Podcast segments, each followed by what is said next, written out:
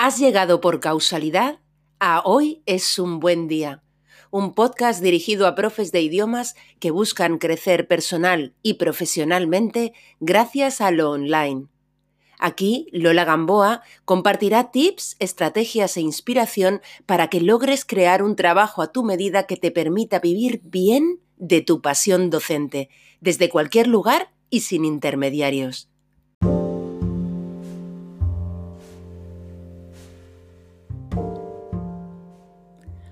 Hoy estoy súper feliz porque retomamos las entrevistas aquí en Hoy es un buen día y tengo que contarte que ya tengo una buena parrilla de gente interesante y con mucho que aportar a los que vas a poder ir escuchando en los episodios venideros.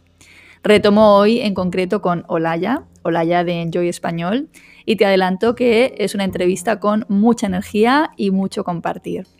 Olaya empezó hace cuatro años haciendo las cosas muy bien poniéndose en manos de un mentor, lo cual le ha permitido ir a otra velocidad y con una mentalidad abierta a las posibilidades.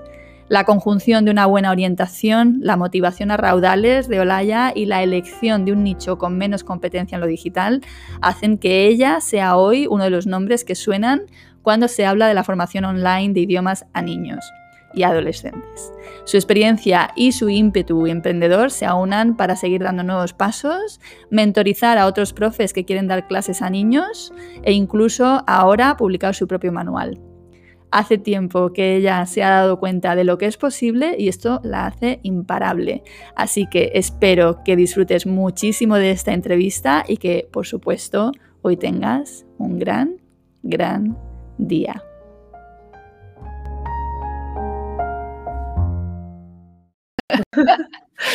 hola, hola ya.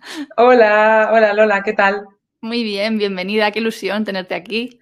Muchas gracias a ti por, por la invitación, porque la verdad, bueno, que me encanta siempre compartir mi experiencia. Para los que no me conozcan, pues bueno, soy Olaya Fernández, soy la creadora de Enjoy Español, una escuela de español online para niños que ya lleva pues cuatro años y algo en marcha aquí en el mundo online encima con niños y bueno, pues encantada de poder compartir mi experiencia con el resto de, profes que estén por aquí.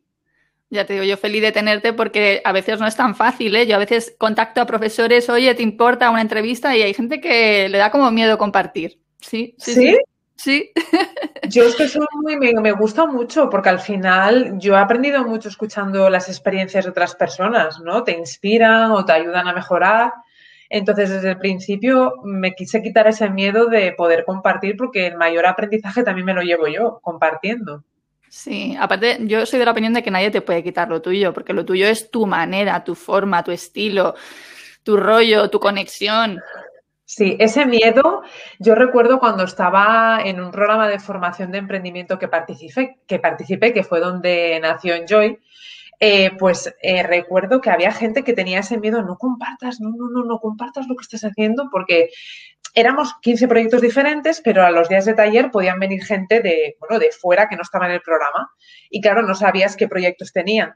Entonces nos decían, no compartas nada porque es que te pueden copiar. Y yo decía, pero vamos a ver, que yo no he descubierto la vacuna aquí del coronavirus, ¿sabes? O sea, que yo no he descubierto nada, yo pues lo haré como yo quiera o con mi estilo. O sea, que al final yo creo que hay que quitarse ese miedo a compartir. Mi mentor me lo decía, no, no, comparte porque así es como vas a aprender, tú vas a hacer tu manera, tú vas a tener tu propuesta diferencial y, no tiene nada que ver. Y además, alumnos, por Dios, es que está el mundo lleno y que ni todos son míos, ¿no? Ni todos son de otra persona, o sea, cada uno pues nos especializamos en un tipo de estudiante diferente. Así es, aparte que si incluso compartes nicho con gente, eh, los alumnos pueden ir eh, creando su propio itinerario, ¿no? De formarse con, primero este año con alguien, el siguiente año con otra persona. O sea que sí. Exacto. Y que no necesitamos tener 50 alumnos. O sea que es que también es como que pensamos que tenemos que tener tantísimos y para vivir uno, pues no necesitas tantos, ¿no? Entonces el mundo está lleno de personas.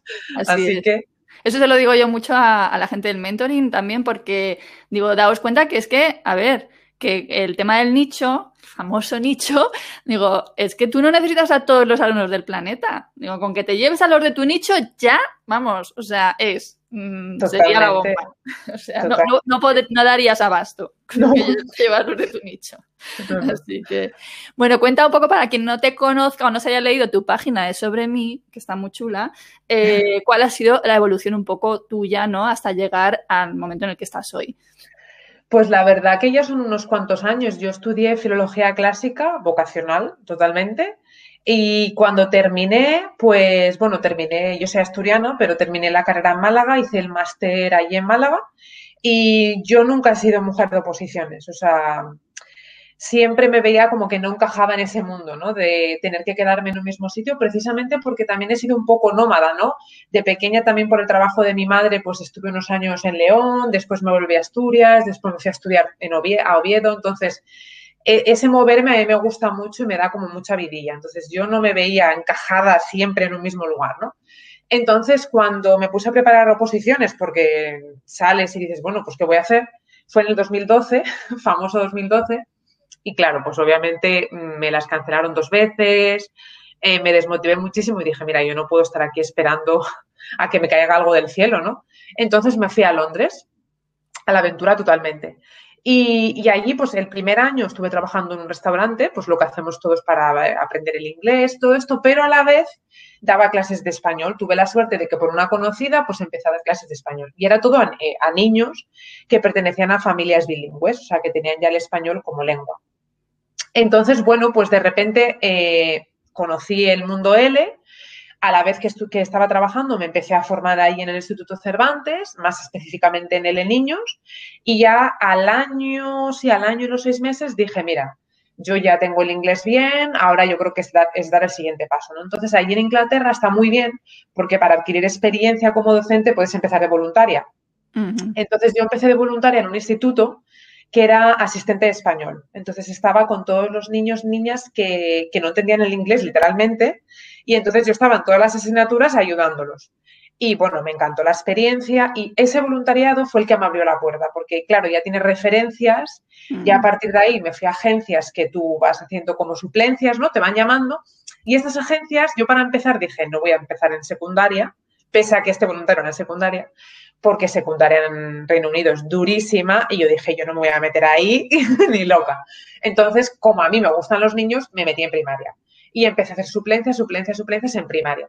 Y me encantó la experiencia. No, no enseñaba español, enseñaba mm, todas las asignaturas, pero me gustó mucho la experiencia. Y después tuve la suerte de, que, de tener un contrato en un instituto como asistente de español y estaba además a cinco minutos de mi casa, eso en Londres, que es como la lotería.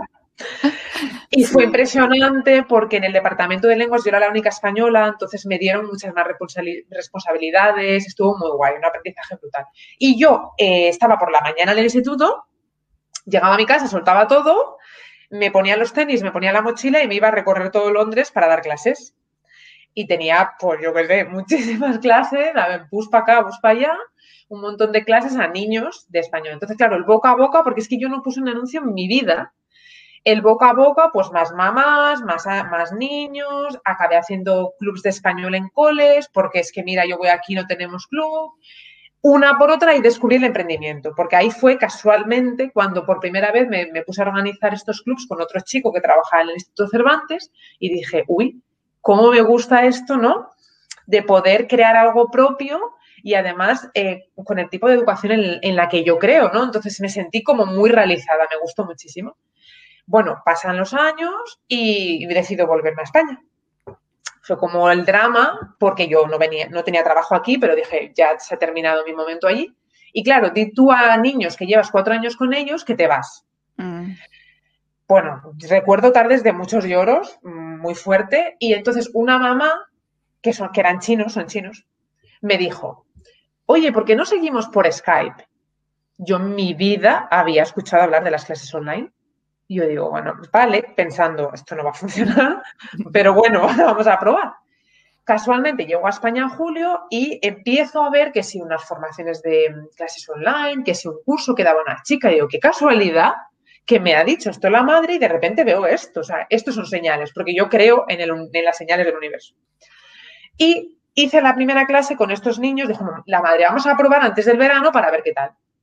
Probamos y oye, que sale súper bien me escribe la madre, lo recuerdo un email diciéndome ¡Ah! que ha salido súper bien, no sabes lo contenta que estoy, menos mal, porque ya me estaba dando algo. Entonces yo escribo a todos los alumnos y les digo, oye, mira, ¿qué tal si probamos esta, esta nueva variante? ¿no?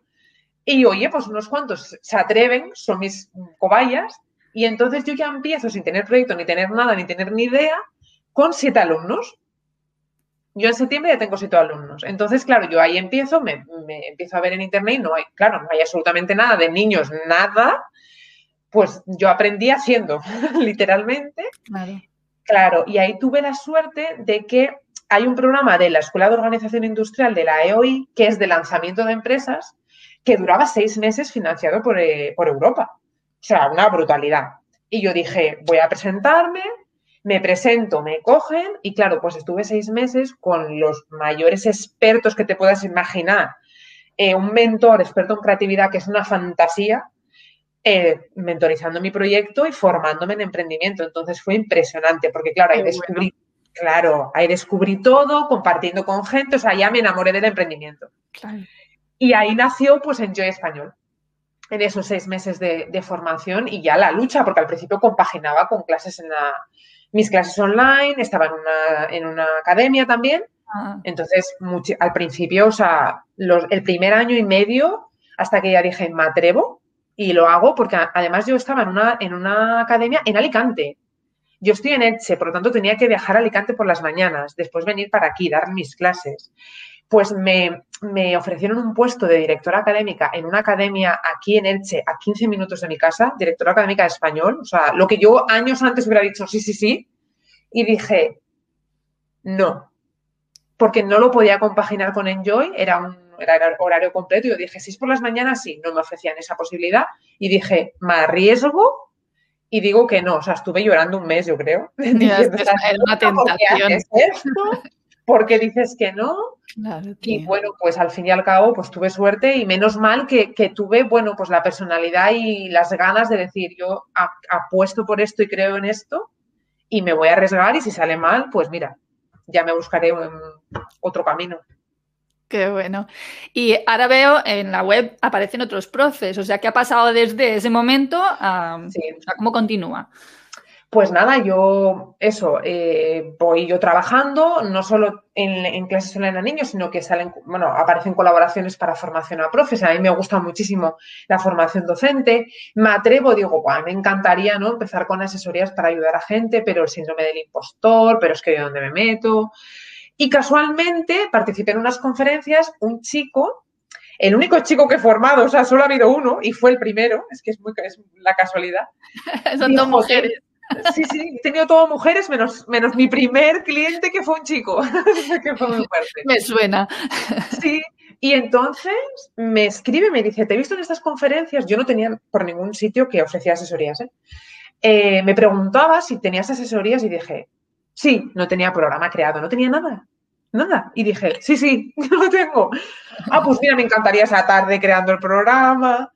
Y él fue el primero y entonces fue el que me animó porque me dio muchísima confianza, me encantó y entonces a partir de ahí pues compaginé con esa, con esa parte. Y como esa parte me gusta mucho y te abre otras puertas, pues claro, obviamente no puedes hacerlo todo porque ya llevar una empresa adelante sola, pues imagínate, ¿no? Entonces a partir de ahí empecé a, a colaborar con una compañera, con Lorena, que nos conocimos en, un curso de ProfeDL presencial. Y a partir de ahí, pues ella empezó también a formar parte de Enjoy y a dar clase, a tomar alguna de las clases que yo ya por cuestión horaria no, podía. De repente llega el coronavirus. Yo antes de, todo, de todo este problema, claro, la enseñanza online a niños estaba empezando, pero era todavía algo que tenías que reeducar a los padres, esto funciona, o sea, había una labor de un día para otro, literal, o sea, 13, 14, 15, 16 de marzo, lunes, creo que era, abro el correo por la mañana y es, echaba humo. O sea, literalmente en tres días yo dije, o sea, ¿qué está pasando? O sea, un bombardeo, porque claro, yo ya estaba posicionada ahí, entonces, claro, obviamente la gente que buscaba eso, yo ya aparecía. No tenía nadie para cubrir eso, porque yo no podría, yo no podía cubrirlo. Entonces, ahí, menos mal que yo había formado a estos profes ya los conocía, sabía cómo trabajaban, me fiaba de ellos, porque claro, es muy difícil hacer un equipo. Y entonces, pues, empezaron a dar clases conmigo también. Eh, el crecimiento ha sido brutal, o sea, el 2020 cuestiones de otro tipo han sido horribles, pero sí que es verdad que cuestión empresarial ha sido mi mejor año, pero con diferencia. O sea, hemos crecido muchísimo y además yo lo estoy enfocando de una manera en la que las profes que forman parte de Enjoy tienen sus propios proyectos. O sea, no son personas externas que vienen a trabajar a Enjoy, sino que cada una de ellas tiene proyectos incluso de enseñanza online a niños, lo que hablábamos de la competencia. ¿Por qué le doy yo trabajo a mi competencia? Podría decirme alguien, ¿no? Pero yo, tal y como creo en Enjoy, y sobre todo como estoy viendo que está evolucionando, yo lo llamo la cooperativa. Porque para mí es eso, o sea, para mí es un lugar en el que todas aportamos con perfiles diferentes, que también tenemos cosas similares, ¿no? Pero, porque al final el espíritu enjoy tiene que estar ahí, pero todas aportamos algo diferente y al final el crecimiento está siendo exponencial a todos los niveles, porque aprendemos unas de otras, hay un equipo que es una fantasía, o sea, yo en mi vida me imaginé poder tener un equipo así. Y entonces ahora estoy en ese momento de muchos cambios, porque se avecinan muchos cambios en un mes, estoy ahí con una chica, una mentora, trabajando ahí mano a mano y con muchas ganas de lo que se viene. O sea, estoy como en otro paso porque, claro, dices, oye, que ahora ya este mes han surgido, o sea, este año, perdón, han surgido muchos proyectos, yo ya estoy aquí posicionada, pero tengo que dar un paso más. O sea, hay que seguir innovando, no te puedes quedar en, bueno, a mí me va bien y ya está. No, yo siempre quiero ir un paso por delante, entonces ahora mismo estamos en el aire dando ese paso. Qué bueno, qué bueno, qué bueno. Estoy totalmente de acuerdo contigo. Para mí ha sido el mejor año eh, estando sola, además, porque claro, cuando tenía equipo, claro, había un nivel de ingresos, pero había equipo, había que pagar el equipo. Pero estando sola, o sea, el mejor año, sin lugar a dudas, el 2020 y espero que, continúe, porque bueno, ha habido efectivamente, todo el mundo ha tenido que dar el salto, ¿no? Y eh, tanto alumnos de inglés jurídico, que es a lo que yo me dedico sobre todo, y español jurídico, derecho para traductores, como en la parte de formación de profes, que es la que ahora mismo disfruto como, como una campeona, ¿no? Porque además, claro, date cuenta que yo doy clases de un idioma que no es el mío, ¿sabes? Y entonces, claro, de repente poder estar dando las clases en español para mí es maravilloso y también porque lo disfruto mucho. O sea, que eso es lo guay. Es que se aporta mucho, o sea, yo aprendo un montón. Yo, yo muchas veces, porque además con mi mentora me pasa, que ella me da unas ideas que digo, porque a mí no se me ocurren estas ideas. Y ella siempre me dice, es que a mí tampoco se me ocurren para mí misma, se me ocurren para otros. Y a mí me pasa lo mismo, yo estoy en asesorías y, a veces me salen cosas que digo, pero esto, ¿por qué no lo hago para mí? O sea, entonces es muy inspirador, o sea, es muy inspirador conocer a gente de tantos lugares diferentes, aprender tanto de ellos y al final, bueno, pues también lo que nos ha dado este año, yo creo, pese a que todavía hay muchos prejuicios con la enseñanza online, que tenemos que estar ahí, ¿no? Haciendo como mucho trabajo, creo que muchas personas lo han descubierto, algo que nunca se lo habían planteado, y esto ya ha llegado para quedarse. O sea, esto no es cuestión de cuando se termine todo esto, que espero que sea pronto, la enseñanza online va a desaparecer. No, aquí hay muchas personas que han descubierto los beneficios de este tipo de enseñanza. Yo, mis padres me dicen, qué fantasía tener a mi niño del cole, sentarlo en casa duchadito en pijama oliendo a nenuco, que yo me lo imagino así, y no tengo que recorrerme toda la ciudad pasando frío, lloviendo, entonces, o sea, son beneficios que les estamos aportando y que han descubierto por la necesidad. Total, total. Yo en la parte de inglés jurídico no he visto un incremento necesariamente, pero sí en la parte de eso, de formación a, a profes. Ahí, ahí sí. Sí. Y sí, pero vamos, o sea, la verdad que yo soy una convencida, me gustan todas las modalidades, ¿sabes? Pero claro, a nosotros como profes también las ventajas que tiene. Es que yo he trabajado presencial, quiero decir, y lo que decía antes, yo me he recorrido Londres. Entonces, el tiempo que yo pasaba en autobuses de Londres con frío helador recorriéndome casas, mm, está muy bien, pero sinceramente yo mm, prefiero como estoy ahora. O sea, yo ha habido el temporal Filomena y estaba en mi casa con la chimenea puesta o sea, tan a gusto con la estufa. Mm, no estaba pasando frío en ninguna clase, ¿entiendes? Entonces, yo veo las ventajas del presencial porque he trabajado presencial y me gustaría tener, o sea, mi idea es hacer cosas presenciales porque siempre las he hecho y me gusta. Además, por ejemplo, estoy en la uni con los DELE, que siempre los hago, no dejé de hacerlos precisamente por también tener ese contacto, pero los beneficios que me aporta a cuestión de tiempo, porque al final, para mí lo más valioso es el tiempo, eh, son brutales y, la flexibilidad también de poder moverte, ¿no? Y de yo me voy a Asturias, por ejemplo, aquí llega el verano y yo digo, adiós, yo soy asturiana, el calor de Elche no. Pues en julio me voy, me voy, me voy, me voy corriendo a Asturias y me paso dos meses allí con mi familia dando mis clases y tan contenta. Claro, tía, claro. Mm. Em, Vamos a ver, del tiempo que, ahora mismo, de tu tiempo, eh, ¿qué porcentaje dirías dedicas a formación de profes, eh, a formación de alumnos? ¿Sigues con tus alumnos eh, de español? ¿Cómo, ¿Cómo te organizas ahora mismo?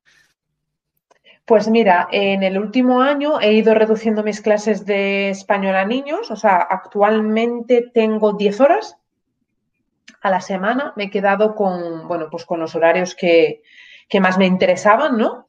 Em, sí que es verdad que hay un horario todavía que me quiero quitar porque yo doy clase los domingos. Tengo unos alumnos que están en Estados Unidos y entonces les doy los domingos por la tarde, pero también es un horario que, que mi objetivo en el 2021 es poder quitármelo, ¿no? Eso por un lado. Y, mi tiempo ahora mismo, bueno, también tengo parte de formación a profesorado, que eso ahora está como evolucionando también un poco. Sí que es verdad que me, que me dio como más ganas este año de colaborar con gente, de, bueno, pues esto es lo que yo aporto y otras personas se preocupan del marketing, etc., etc., ¿no? Porque estuve colaborando con, la Universidad de La Rioja en un curso que hicieron, eh, voy a colaborar también con el internacional en algo muy chulo. O sea, al final también eh, ese apartado dije, no puedo perder tanto tiempo en mm, tener que hacer promoción o conseguir a las personas que, bueno, que me llegan, ¿no? Muchas me llegan, sino que quiero poder dedicar mi tiempo a hacer lo que a mí me gusta, que es formar, ¿no? Y hacer programas de formación. Entonces, eso por un lado. Pero sobre todo ahora mi tiempo se va en la organización de la estructura de la escuela, es decir, ¿no? En, lo que hablaba antes de innovar, de organizar a todo el equipo de profes, ahora se me va mucho en eso y estoy viendo la manera de automatizar muchos temas administrativos porque se lleva mucho tiempo, mucho esfuerzo. Sí, sí, sí. Y gestionar equipo no es fácil, ¿eh? Yo estoy feliz de no, tener equipo, por ejemplo. Es que yo nunca lo había hecho, yo soy filóloga y vamos a ver, o sea, a mí esto nunca en mi vida me imaginé una cosa igual. Es muy complicado, hay que aprender, yo aprendo mucho diariamente y al final también es tener suerte con, la gente que está al otro lado, ¿no? De que te ayuda y te apoya. Yo he tenido muchísima suerte. me he encontrado con unas personas increíbles. Entonces eso ayuda mucho, pero claro, hay que aprender mucho eso, ¿no? Automatizar, no perder la esencia. Es un trabajo, es un trabajo. Total, total. Hay que tener además destrezas que son entrenables, evidentemente, pero que no, es fácil. Yo, por ejemplo, siempre, y sigo, o sea, me confirmo este año en que yo me quedo como estoy. O sea, yo quiero mantenerme, también yo creo que es por edad, ¿sabes? por edad, o sea, yo lo que estoy en modo de simplificación máxima, ¿sabes? Entonces, yo veo que así mm, funciono estupendamente, tengo muchísima disponibilidad de tiempo, también porque yo la mayor parte de mis cursos de inglés jurídico son pagados, ¿sabes? Entonces, claro, imagínate, ¿sabes? Que yo a lo mejor a la semana tengo dos horas de clase a la semana y son las de, precisamente las de mentoring, ¿no? O sea, que es que tengo todo el tiempo que puedo dedicar para crear todo lo demás, ¿no? Toda la parte de marketing que es la con la que me lo paso bien con esto, ¿no? Con las entrevistas y tal, no sé qué. Y mm, iba a decir, eh, el, formato de las clases tuyas con niños es eh, de uno. ¿Tienes grupos? ¿Cómo, cómo es esto en, Joyspan? Pues mira, eh, yo hasta ahora doy uno a uno o hermanos, a veces tengo dos, pues alguna vez he tenido tres, pero en general es uno a uno. El tema grupos sí que es algo que vamos a empezar a experimentar con ello eh, con este nuevo programa que estamos, que estamos haciendo, pero sí que es verdad que es complicado con los niños porque ¿qué pasa? Que los niños tienen horarios súper estrictos, es decir, malo y bueno. Quiero decir, para el profe está muy bien porque yo sé que todos los martes a las 5 tengo tal, tengo, o sea, mi horario está cerrado y no es, ay, es que me reservan, ay, no, no, no. Yo tengo mi horario, sé cuándo son mis vacaciones, sé cuándo tengo todo y eso está muy bien, ¿no? Pero a la hora de crear grupos es complicado por el hecho de que cuando puede uno, el otro no puede, porque es que yo la tengo, porque no tengo. Entonces es muy complicado hacer grupos.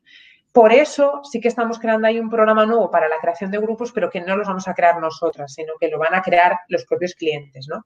Entonces, pues igual hay mamás que hacían un club de español en sus coles y ahora lo quieren hacer de forma online, entonces vamos a enfocarlo un poco por ahí. Y también tenemos otro tipo de programa en el que sí que es verdad que es que para los niños que ya estudian en Enjoy, pues va a haber como talleres, otro tipo de formaciones mm, más lúdicas o más culturales también, en los que van a ser grupales. No van a ser clases de español al, uso, pero sí van a ser eh, formaciones, experiencias en español que sí que van a ser grupales. Entonces estamos un poco también testando a ver cómo funciona, porque sí que es cierto que nuestro tipo de estudiante, que es muy específico, ¿no? Porque son niños 9 de 10, pertenecen a familias bilingües, claro, cada niño tiene su necesidad súper específica. Eh, depende también en el contexto en el que se críen, depende también en cómo se haya trabajado el bilingüismo en casa, ¿no? Entonces, hay veces que en grupos eso no puede funcionar porque unos niños tienen unas necesidades que no son las de otros. Entonces, a veces es difícil poder crear grupos que por ejemplo, hay niños que igual son bilingües pero hablan súper bien y a la hora de escribir mm, tienen verdaderos problemas. Y otros que son mejores escribiendo pero tienen más vergüenza y no hablan tan bien. Entonces es más complicado gestionar eso. Pero estamos en pruebas. A ver qué pasa. Yo encuentro que el marketing de los profes de niños es, mm, tiene una complejidad añadida obvia, ¿no? Porque no estamos hablando de un cliente, estamos hablando de dos, ¿no? O sea, el alumno y el padre o la madre, que son los que pagan en definitiva, los que toman la decisión, ¿no? Entonces, ¿qué pistas de marketing nos puedes dar a este respecto? Yo lo que me ha ayudado a mí y lo que me ha funcionado muy bien, al fin y al cabo, es lo que hablábamos antes, segmentar muy bien y concretar muy bien el nicho. Es decir, tener, aunque al principio cuesta, ¿no? Pero después ese, ese limitar en nicho te ayuda muchísimo en la comunicación porque te diriges específicamente a los problemas y necesidades de esa mamá, porque la clienta es la mamá. Entonces, eh, como conoces muy bien qué es lo que necesita, pues puedes ayudarla. En mi caso, lo que más me ha ayudado es que yo estuve en Londres. Entonces, yo conocí de primera mano todo lo que necesitaban esas, mamás. O sea, sabía que necesitaban. Entonces, claro, eso lo extrapolé al mundo online. O sea, yo sabía perfectamente cuáles eran sus dolores. Entonces, yo fui ahí, ¿no? A poner la tirita. Eh, eso por un lado, conocer a tu cliente muy, muy, muy, muy bien. O sea, dedicar tiempo a conocer al cliente, yo, mm, para mí es algo de lo más fundamental.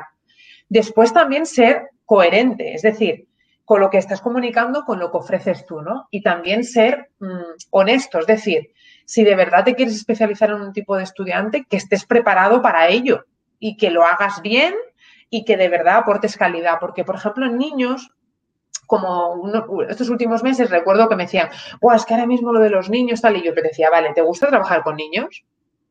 ¿Tienes experiencia trabajando con niños? O sea, antes de esto tiene mucha salida, planteate que trabajar con niños no es lo mismo que trabajar con adultos y una clase de un niño mm, es como ir al gimnasio muchas veces. Entonces, claro, tienes que tener todo eso en cuenta, ¿no? Porque es que yo tenía alumnos que salían y decían, bueno, esto ha sido como una sesión de, no sé, Entonces, yo creo que como así tip sería eso, uno, conocer muy bien a tu cliente, Dos, conocerte muy bien a ti y lo que le puedes aportar a ese cliente en cuestión de calidad y que de verdad lo que le aporte sea muy bueno, porque si es muy bueno, ellos te van a recomendar. Yo no he puesto publicidad en mi vida. Mm. No he, puesto, no he pagado por publicidad nunca para conseguir clientes. Nunca. Todos, la gran mayoría, la gran mayoría me ha venido boca a boca y a través de mi web, redes sociales o web. Pero me hace gracia porque muchos de los que me han venido por redes sociales son hijos de profes.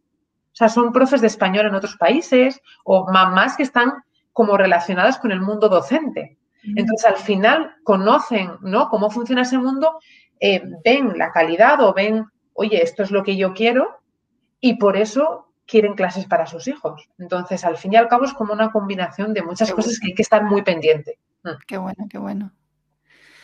Eh, yo es que, por ejemplo, como trabajo el email marketing, a mí me plantea un problemón si yo me dedicara a niños, ¿no? Es decir, vale, no me voy a poner en TikTok a hacer bailes. No, además, no. Además que te digo que si fueran adolescentes ya un poco más mayores, pues entonces sí, pero un niño no está en TikTok. Eh, o sea, no. Yo las redes sociales, por ejemplo, que la que más trabajo es Instagram, la trabajo mucho enfocada a profes desde el primer momento, porque yo ya tenía ese objetivo. O sea, cuando, no, cuando todavía no formaba profes, mi Instagram ya estaba dirigido a profes, porque me encanta la creación de materiales, me encanta la formación a profes y yo quería enfocarme por ahí. Pero sí que es verdad que ahora de, pues como tú dices, ¿no? Email marketing, yo sí que estoy creando, o sea, llevo tiempo ya trabajando en ello y tengo dos audiencias, ¿no? Tengo la audiencia de, de profes, que son mujeres, la gran mayoría también, y tengo la audiencia de mamás, hay algún papá, pero también mayoritariamente mamás, que sobre todo eh, pertenecen a ese tipo de familias bilingües, ¿no? Entonces, yo, por ejemplo, lo que me enfoco mucho es en ese acompañamiento en el bilingüismo, porque claro, la gran mayoría de mamás no tienen formación o no saben cómo eh, criar a su hijo de una forma bilingüe o cómo ayudarlo desde casa, ¿no? No es cuestión de ponerle Pepa Pija en español, como yo les digo. O sea, es mucho más complejo. Entonces, necesitan ayuda sencilla y eficaz, porque al final trabajan, tienen sus vidas y entonces necesitan ayuda en ese aspecto. Qué interesante, me encanta. Y em, mirando tus tarifas, ¿vale? Cuando me puse a mirar tarifas, digo, hola mi niña, qué bien. Eso es, eso es cobrar como Dios manda. Evidentemente, porque te dirigirás a un público que lo puede pagar, porque además me he estado viendo un vídeo tuyo en el que decías, oye, elige tu, tu nicho, ¿no? Entre, entre otras cosas, a ver, ¿qué país, ¿no? ¿Qué país, hacia qué países te diriges, ¿no? Entonces, mi pregunta es, ¿siempre cobraste, tuviste esas tarifas, has tenido una evolución en este aspecto o te has posicionado desde el primer momento queriendo, o sea, cobrando lo que tú quieres? Desde el primer momento cobré lo que cobro ahora. Ahora vamos a cambiar tarifas porque estamos creando un nuevo, un nuevo programa. Entonces van a subir pero desde el primer momento fueron esas. Y lo tenía clarísimo, lo tenía súper claro porque uno vengo de Inglaterra y conocía muy bien a mi cliente, lo que hablábamos antes, o sea, sabía lo que pagan por una clase, porque en Inglaterra se pagan hasta 60 pounds por clases.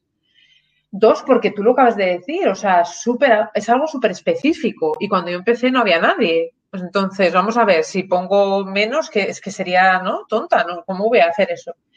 Y una cosa que me, que me como ayudó a ello fue que cuando yo vine a España, cuando volví, estaban como la familia súper nerviosa, ¿no? Porque yo venía sin trabajo y entonces era, no te preocupes, que te ayudamos a buscar cosas y tal.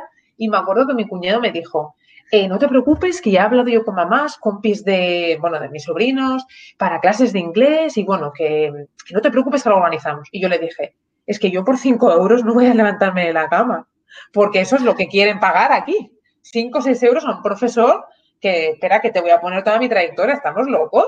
Entonces yo dije, mm, no, o sea, voy a hacerme valer yo la primera, porque yo sé el esfuerzo que ha supuesto todo eso. O sea, yo cuando era suplente en Londres, yo no sabía si al día siguiente iba a trabajar. Me tenía que preparar mi ropa, mi comida en el tupper, mi mochila para irme al cole, me ponía el despertador a las seis y media, me vestía, me peinaba, me arreglaba y esperaba que me llamasen.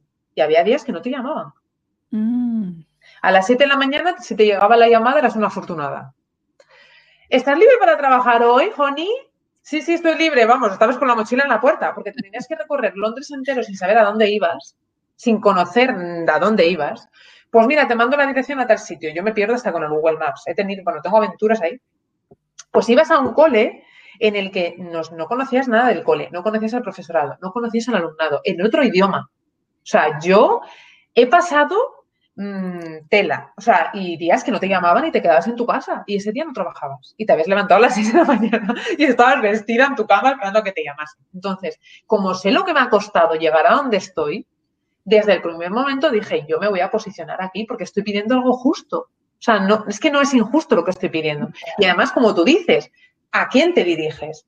A mí, pocas veces me ha llegado gente que diga, eh, no, es que me resultas muy cara y cuando me ha pasado, he dicho, no pasa nada, ni yo soy para ti, ni tú eres para mí. O sea, no todos nos compramos los mismos bolsos, la misma ropa, los mismos zapatos. O sea, en el mundo hay diversidad. Entonces, lo que hay que hacer es, si tú te quieres posicionar en, eh, en un determinado precio para poder tener más tiempo, porque al final, o sea, todo va ahí, pues tendrás que analizar muy bien a quién es esa persona que te vas a dirigir y en, y en qué país vives importante. O sea, es que no es lo mismo que viva en Italia a que viva en Noruega. No es lo mismo. O en Inglaterra. Entonces, son cosas que hay que pensar antes de crear un proyecto. Sí, esto es súper importante porque con la cantidad de profes de español que hay en iTalk y en otras miles de plataformas con las tarifas por los suelos, pues joder, es que dices, ¿por qué que tiene Olaya que puede cobrar 40 euros la hora, ¿sabes? Y por qué puede vivir de esto así, ¿no? O sea, es que es crucial. Claro, además de que es súper importante, o sea, porque muchas veces creemos que poner esos precios más altos nos van a limitar, cuando yo creo que es todo lo contrario. Porque si tú te enfocas bien a, tu tipo de cliente, ese tipo de cliente está, está acostumbrado a pagar, además por un niño, pero en mi caso tengo suerte, porque a un niño se le da todo, o sea, haces más esfuerzo, ¿no? Están acostumbrados a pagar tarifas muchísimo más altas por otro tipo de cosas. Y en algo súper específico dicen, si, si a mí me están aportando calidad, lo voy a pagar. Yo en mi nueva web, que la estoy cambiando, no vamos a poner los precios. No van a estar visibles. Yo cuando empecé, mi mentor me dijo, no los pongas. Yo digo, ¿cómo no los voy a poner? Si no los pongo no me va a escribir nadie. Es que me acuerdo. Pues ahora no los voy a poner. Porque eso es limitante. Igual hay alguien que ve todo lo que tú le aportas, le gusta, va al precio y dice, ostras, es muy cara. No, no. Pero sin embargo hay alguien que te escribe, le gusta lo que le aportas y después le das el precio y me ha pasado. Porque hay gente que no mira, que hay, gente que no mira los precios, que es que me escriben con un email que me describen toda su situación y me dicen cuánto cuesta. digo, pero tú no has mirado el precio. Pero muchas veces no te creas que son tan pocas. ¿eh? Entonces dices, pues voy a hacer la prueba. A mí me pasó, por ejemplo, el primer año del mentoring que valía, vale 1.497 euros, 1.500 euros masiva. Es decir, para el profesor, un tipo que vive en España, es un dinero más cuando nunca ha hecho un mentoring y no sabe lo que le aporta, ¿no? Desde el primer año, cuando yo lancé, oye, voy a hacer esto, pero yo todavía no sabía cuánto yo quería cobrar por ello, ¿no? Entonces, pues hice la, la, la página, ¿no? De Mm, solicita plazas sin precio. Entonces, claro, cuando yo en el directo, ya, claro, cuando ya llegaron a, a, las entrevistas, yo ya sabía lo que quería cobrar. Entonces, cuando les decía, cuesta tanto, hacían, ¿sabes? O sea, era como, Dios mío, ¿qué me está contando esta mujer? ¿No? Además, claro, una cosa que para, en general para nosotros es nueva. O sea, que no es que, oye, pues yo ya sé de mentoring, sé lo que se cobra por esto. Exacto, es que va más en esa línea, ¿no? Que yo creo que es todavía algo que no estamos acostumbrados en España, por lo menos, ¿no? Y menos el docente. ¿Por qué? Porque la nueva figura esta de docente emprendedor es algo nuevo. Sí, pues no estamos acostumbrados a que de repente, como que mentoring y me cobran por ello, no, me voy a YouTube. Mm. O sea, yo creo que también hay. Fíjate, lo que te quería comentar es que mm, el primer año entrevisté a treinta y tantas personas, ¿vale? Para el mentoring. De ahí yo mi mentoring era 10, o sea que saqué las 10 personas y tal, ¿sabes? Eh, el segundo año puse el precio desde el primer momento y los que solicitaron era entrevista dentro, entrevista dentro. Es decir, el precio hizo la propia criba. Entonces, yo ahora mismo sí soy muy partidaria de poner el precio, eh, porque si no me voy a tragar treinta y tantas entrevistas. Sí, además que no está preparada. Además, para un tipo de servicio así, yo, yo vamos, también lo mm. pondría, porque al fin y al cabo es lo que tú dices, es, es, un servicio que no, además no estamos acostumbrados, ¿no? A que te digan, bueno, pues te cuesta tanto un mentoring. Yo me acuerdo al principio cuando empecé que también me llamaba la atención, o sea, esos precios, hasta que ya vas entendiendo, ¿no? ¿Por qué? ¿Por qué cuesta así, no? Entonces, yo creo que en algo así también lo pondría, porque al fin y al cabo es lo que tú dices, ¿no? Si no, te va a llegar mucha gente, y más ahora, ¿no? Que también la gente tiene como más, como más interés en la enseñanza online, en, en conocer de, como están mal acostumbrados a que se les dé todo gratis, porque es que el problema también viene de ahí. El problema viene en que en redes sociales eh, se da muchísimo y, obviamente es, y es bueno, o sea, el marketing de contenidos a mí me ha ayudado un montón, ¿no? Pero siempre hay que saber poner límites, porque a mí me han contado casos de, personas que han dado mucho y que cuando quisieron cobrar por algo se le subieron a la parra y le dijeron, no, no, tú no me vas a cobrar. Si a mí me lo llevas dando gratis dos años, ¿cómo que ahora me vas a cobrar? ¿Pues estás loco? O sea, y es así. Y en el mundo docente, que a mí me sorprende muchísimo, que en el mundo docente hay gente que igual se queja por un material de cuatro euros. Sí, cuesta cuatro euros. O sea, me han contado casos que dices, pero que somos docentes, ¿sabes? Que no sé, no sé, tenemos como más miras. Sí, bueno, hay un poquito la mentalidad esta de, como especie de romanticismo del profesor, de que el profesor no, no debe hablar de dinero, no debe querer ganar eh, decentemente o no sé Ni el profesor ni nadie. O sea, quiero decir, aquí hay un tabú con el dinero que todos quieren ganarlo, pero nadie quiere hablar de él, ¿no? Digo yo. y la educación financiera es algo que yo también estoy ahora un poco metiéndome en ello porque al final es lo que te hace libre, quieras o no. O sea, como yo le digo a, a la gente que mentorizo, yo a ver, si tú no ganas dinero, me da igual que el proyecto este te apasione. O sea, no vas a poder vivir. O sea, ¿tú qué quieres? ¿Estar aquí esclavizada todo el día dando clases? O sea, ¿es lo que tú quieres en tu vida? ¿Ese es tu objetivo? Bueno, si es, ese, no te, yo no te digo nada, pero no lo creo. no. Total, total. Bueno, ¿y qué tuviste que aprender? ¿Qué aprendizajes fundamentales has tenido que hacer para montar tu negocio online? Mira, yo creo que uno, con perspectiva ahora desde, ¿no? después de este tiempo, que creo que no se le da importancia es la salud emocional.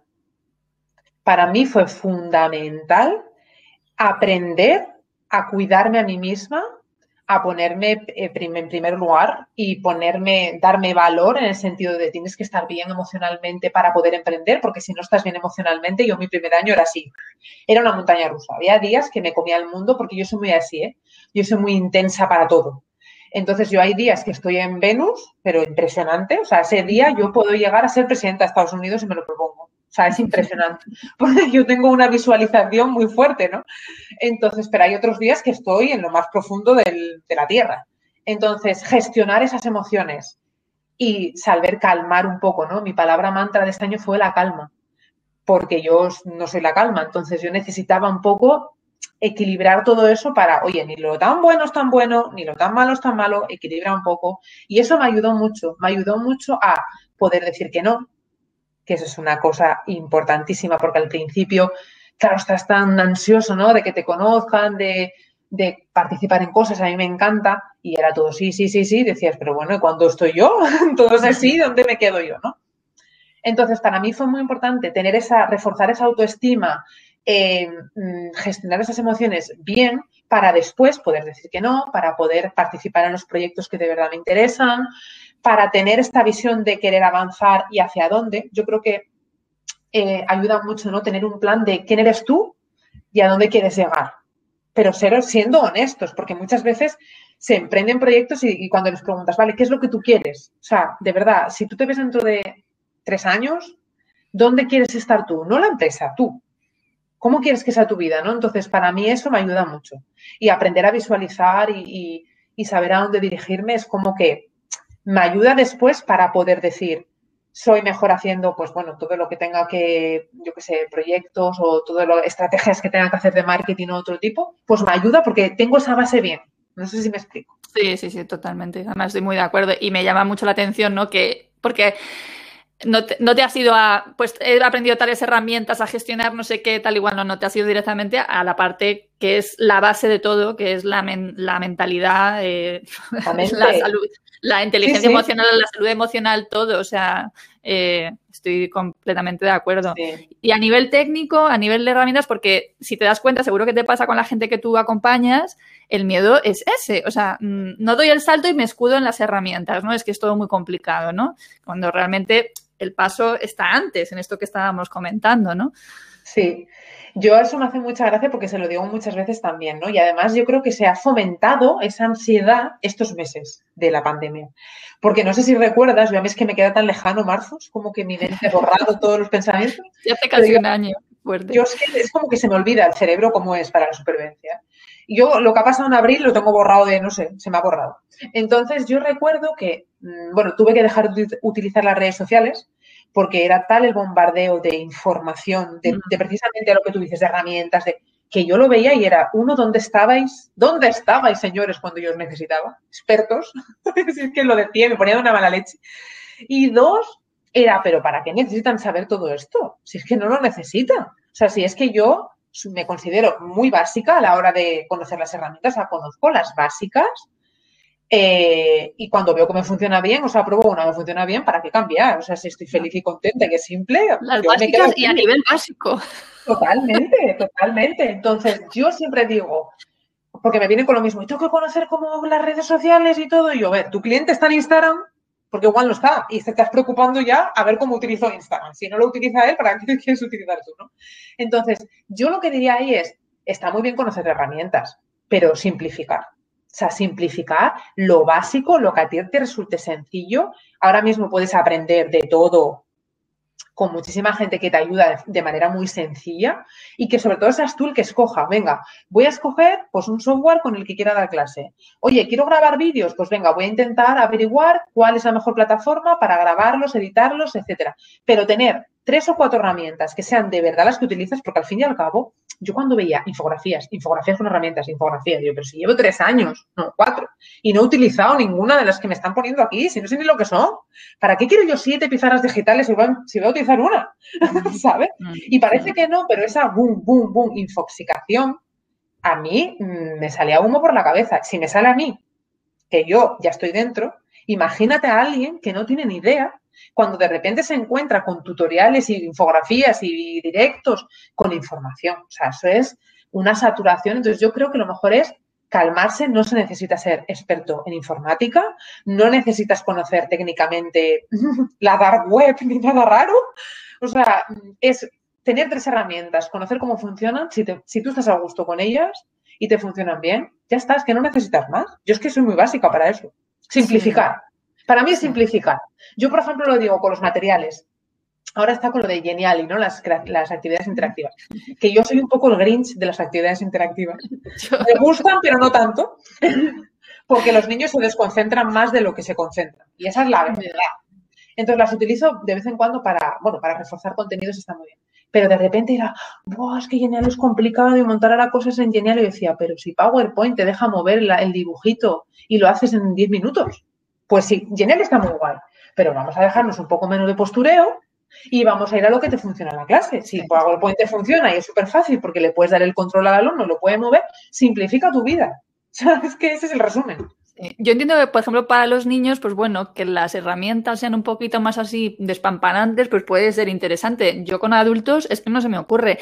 En su momento he sido una friki absoluta, porque a mí me gusta mucho también la tecnología y, me he empapado hace muchos años. Eh, muy lejos del boom de ahora, ¿sabes? Eh, y me formé en un curso buenísimo eh, de Inglaterra y tal, de herramientas, y flipé, ¿sabes? Conocía un montón y tal. Y a día de hoy yo, PDF, mi PDF, mi, PowerPoint para las clases y el PDF para los alumnos. O sea, es que no quiero más. El alumno que se descargue su PDF y trabaje, porque por ejemplo, yo siempre digo Moodle. Moodle, como todas las herramientas, todas me gustan, pero realmente yo no la voy a usar porque a mí montar ejercicios en Moodle me parece la muerte para mí.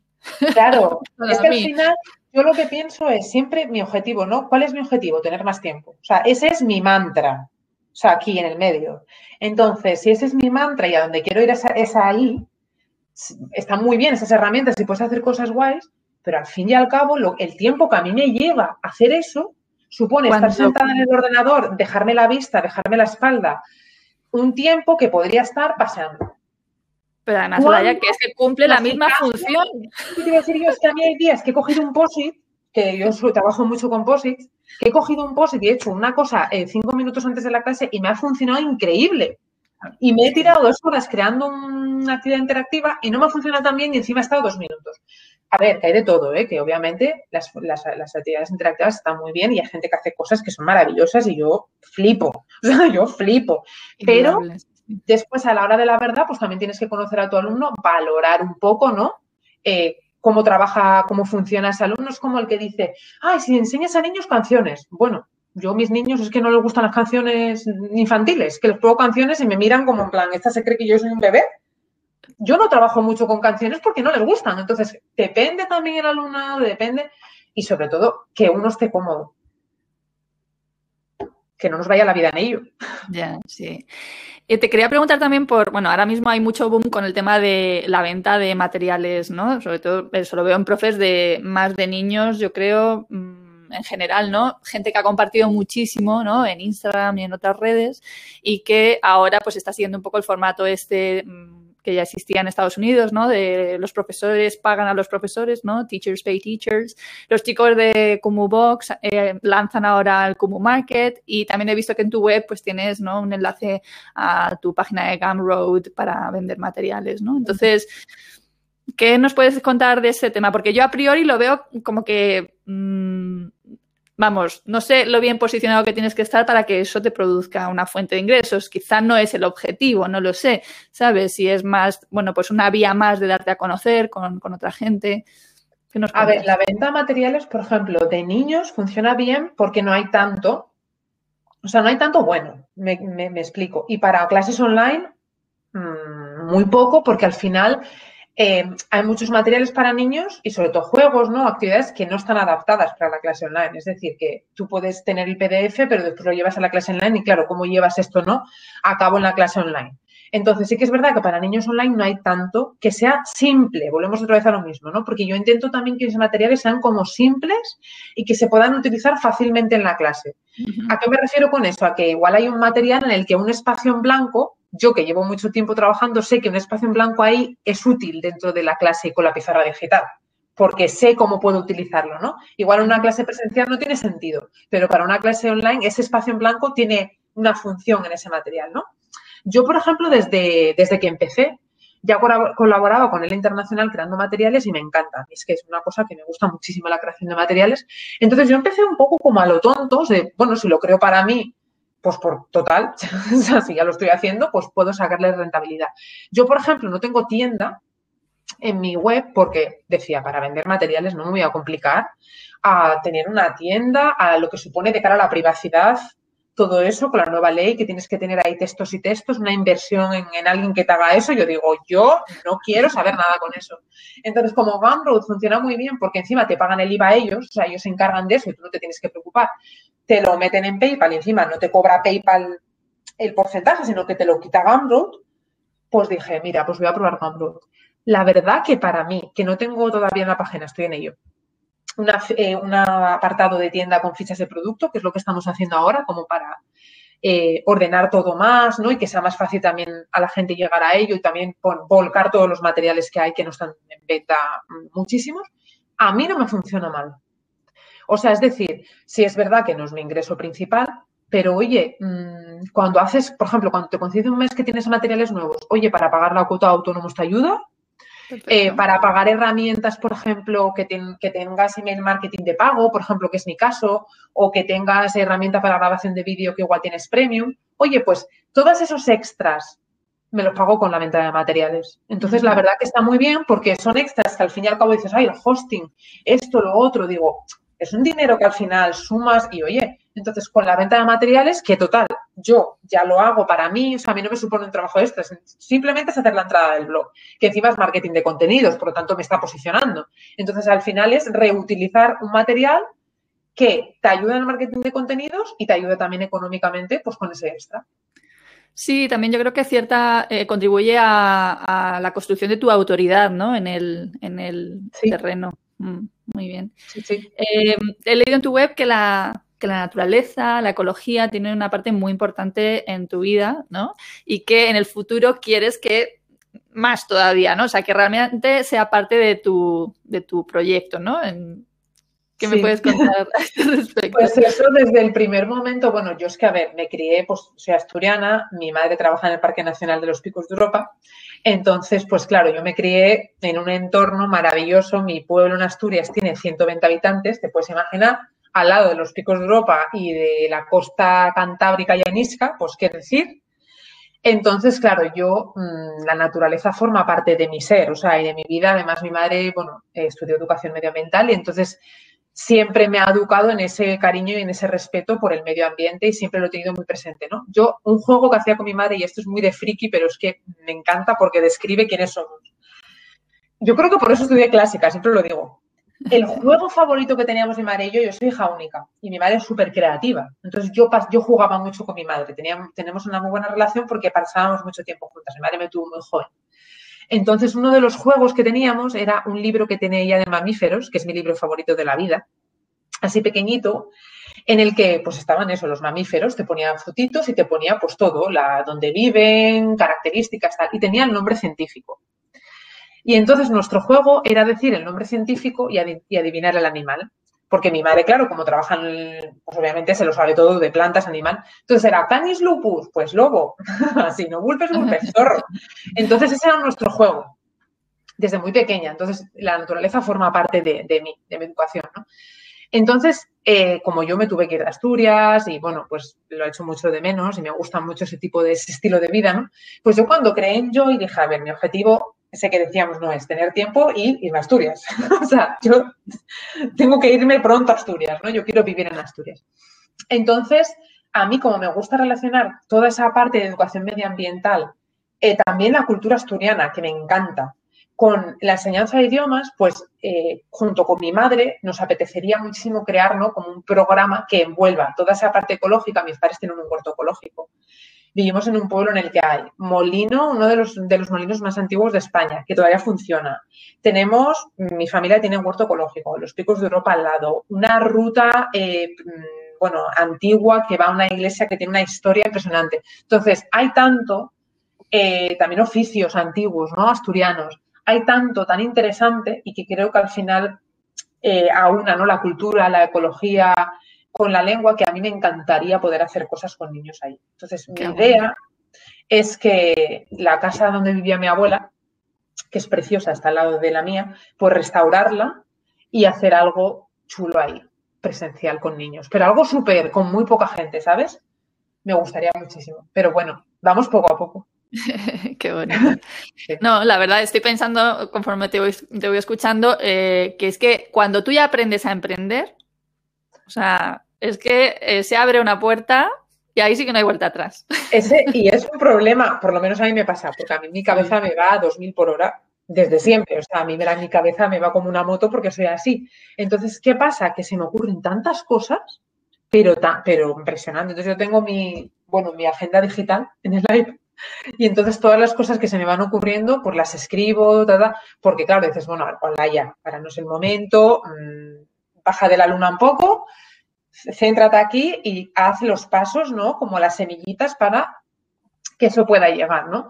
Pero sí que es verdad que yo siempre lo digo, el emprendimiento es complicado, obviamente, ¿no? Tiene muchos aspectos que también te sientes solo y comprendido, todos nos hemos sentido, sentido así, sobre todo al principio, ¿no? ¿Cómo no positas, chiquilla? ¿Cómo no te metes a la bolsa de trabajo? Mi madre me mandaba los enlaces de las bolsas de trabajo hasta que ya la pobre aceptó que no había nada que hacer conmigo. Pero, pero, pero después es que te enamoras de, es que es lo que tú dices, te enamoras del emprendimiento y ya no puedes parar. O sea, yo creo que es adictivo también un poco. ¿eh? Sí, sí, sí, sí. Yo soy fan. Y mira que yo llevo 21 años, llevo 21 años de autónoma y he tenido evidentemente todo tipo de rachas y momentos de eh, quiero una nómina mm, por la gloria de mi madre. Pero eso aquí, ¿eh? en España es muy complicado emprender. Y ahí sí que es verdad que yo siempre lo digo, mm, yo porque no tengo tiempo, pero he dicho un movimiento de, se necesita, o sea, se necesita un movimiento de verdad que diga, hay que hacer algo, porque al final yo siempre decía, y esto lo, pensan, lo pensaba antes de emprender, decía, jolín, los autónomos se quejan en el bar, por poner un ejemplo, pero yo después no, yo veo a los yayos ahí quejarse a tope, ¿sabes? Y no veo mm, que los autónomos lo hagan.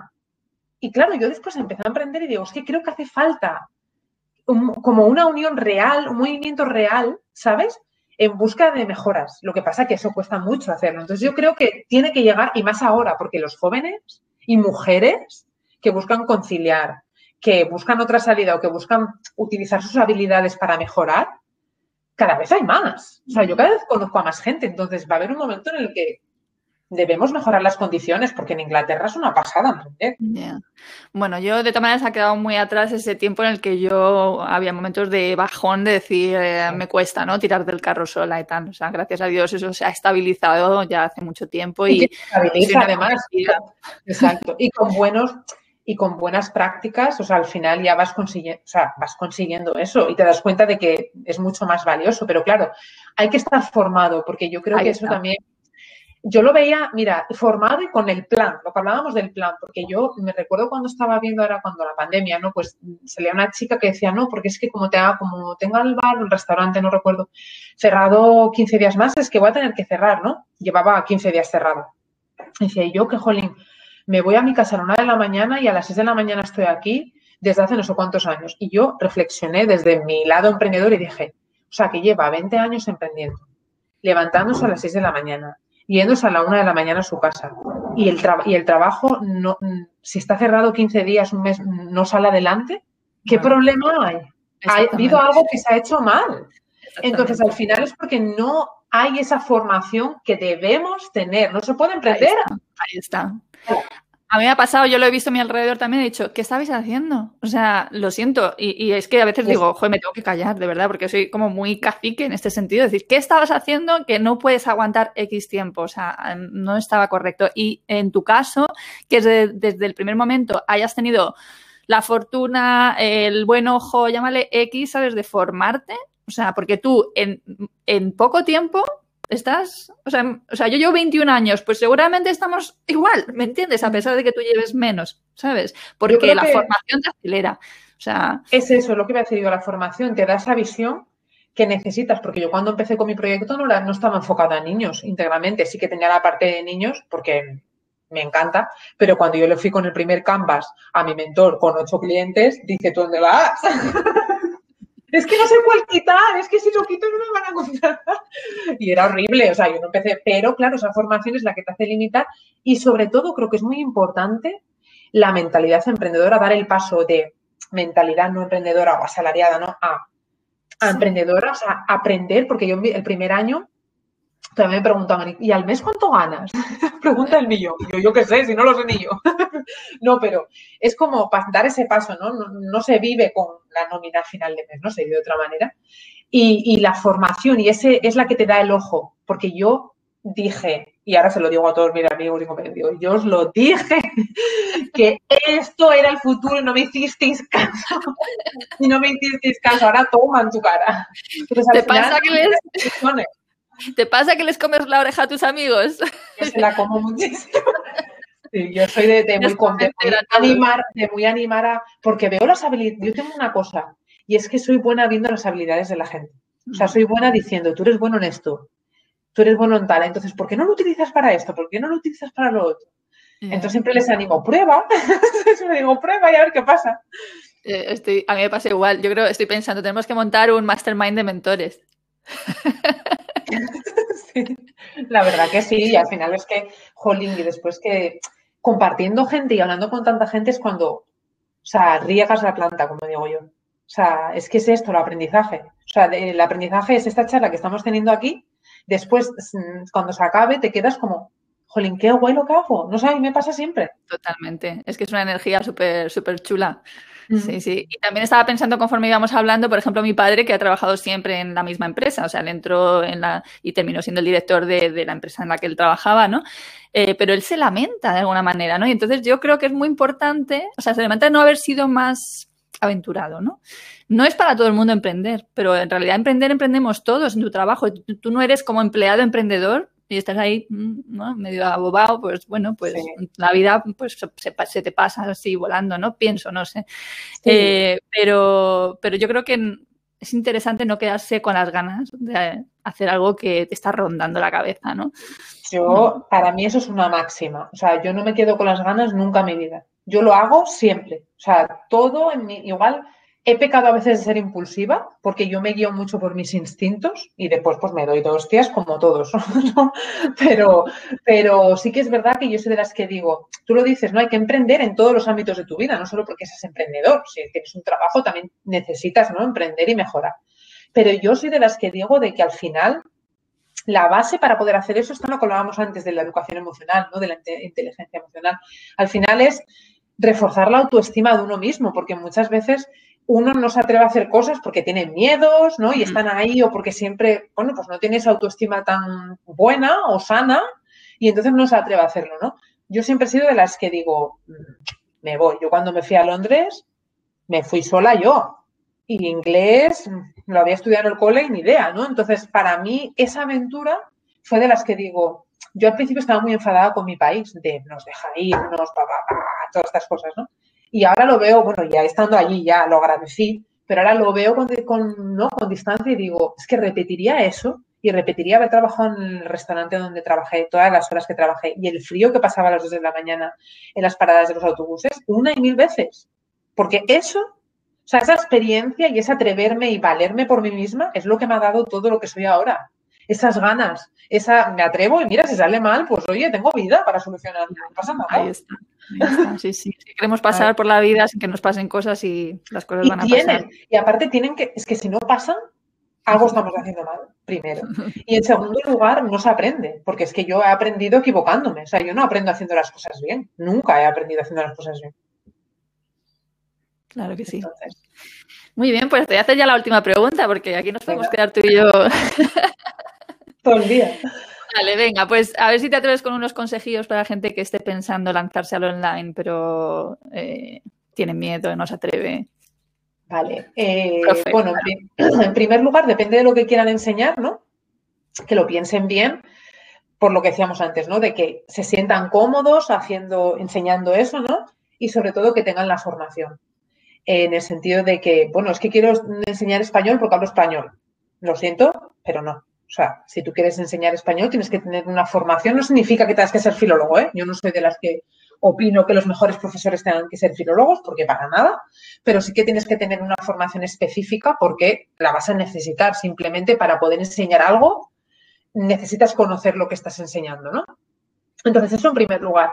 En segundo lugar, que, que te atrevas, o sea, que des el paso, que digas, bueno, mira, yo creo que puedo probar esto y me puede gustar, porque pues muchas personas seguramente que tengan como igual la visión un poco distorsionada de eso que hablábamos de ser autónomo, del miedo que puede dar, ¿no? Pues, oye, tú pruébalo, pruébalo y vamos a ver qué pasa. Yo creo que ahora estamos en el mejor momento, ¿no? Cuando de la crisis, yo siempre digo, bueno, crisis en griego significa cambio. Cambio, no positivo ni negativo, cambio. Mm. Mm. Entonces, nosotros somos los que tenemos que decidir si este cambio es positivo o es negativo.